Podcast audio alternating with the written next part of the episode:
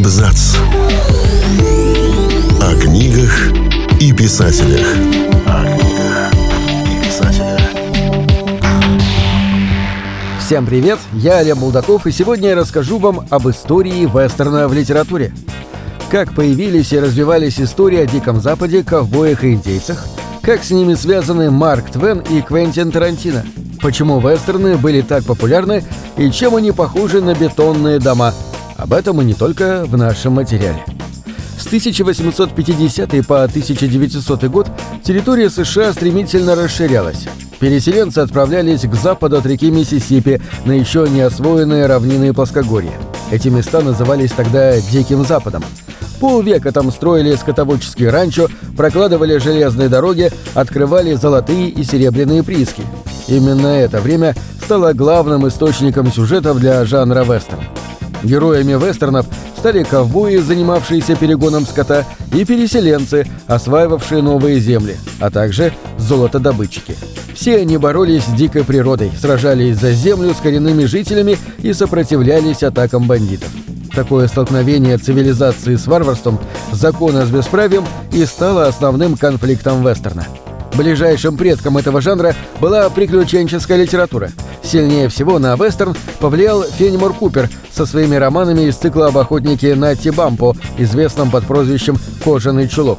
В цикле особенно выделяется книга «Прерия», описанная в ней история кожаного чулка, ушедшего из города в глухую степь для занятия звероловством, заложила основу сюжета и формы вестерна.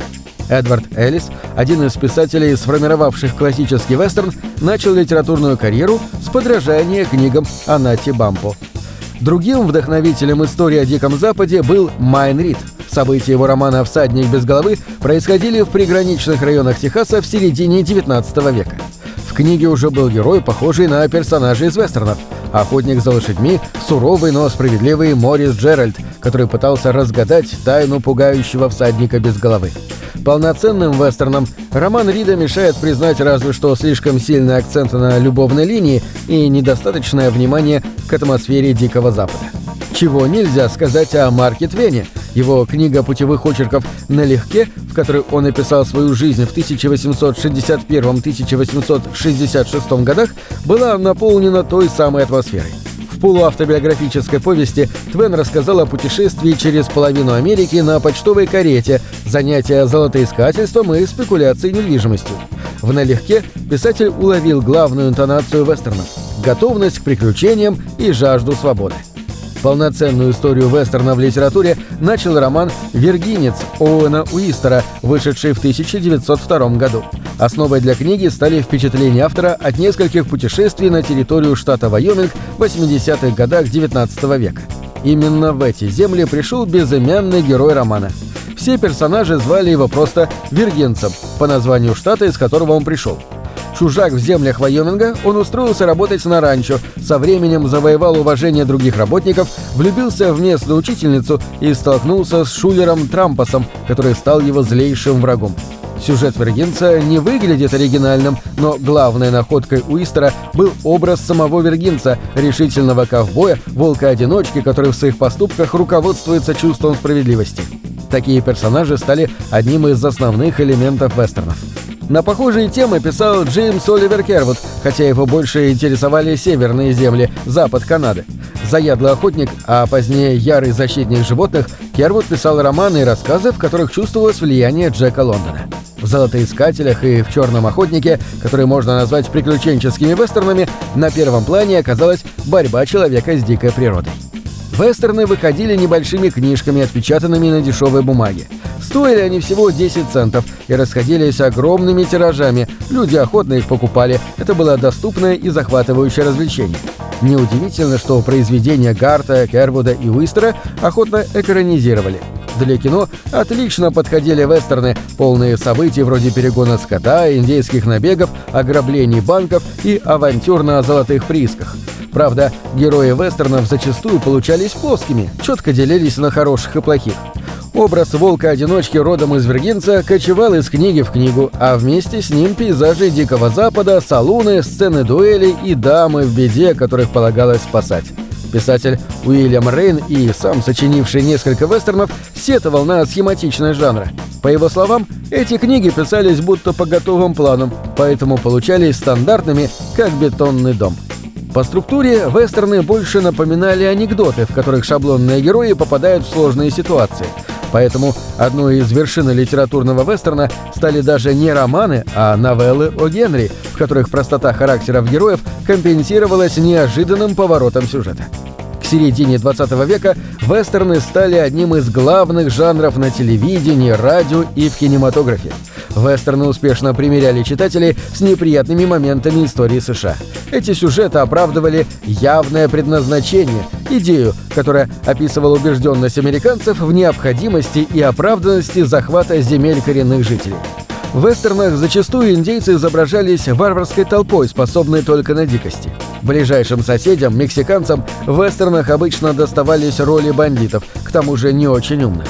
Универсальным решением любых конфликтов в вестернах было насилие. Убийства, которые совершали ковбои, всегда оказывались мужественными и благородными. Но во второй половине 20 века вестерн лишился прежней популярности. Шаблонная структура всем надоела, и даже богатая на приключения эпоха Дикого Запада исчерпала возможные сюжеты. Светлый образ американского воина, защитника справедливости, омрачила Вьетнамская война. Появилась культура хиппи с идеей о том, что насилие не может быть благородным.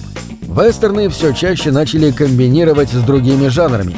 Конфликт между старым и новым образами жизни хорошо ложился на фантастические сюжеты.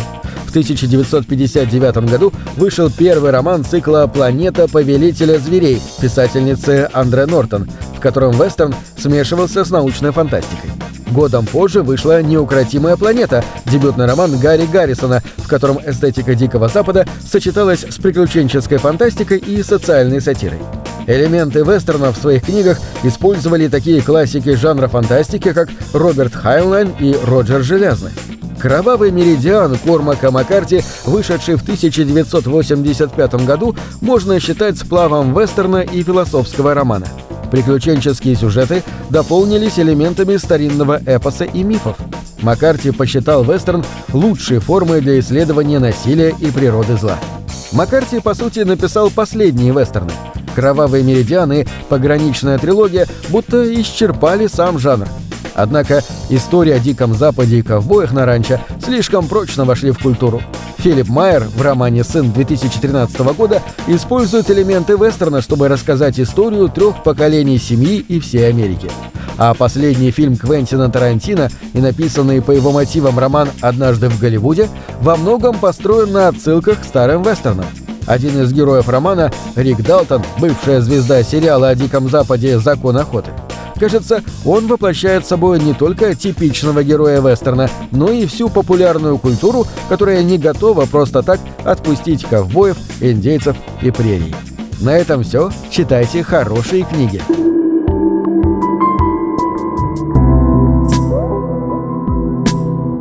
Книги — это двери, что выводят тебя из четырех стен — с ними ты проживаешь другие жизни, а свою умножаешь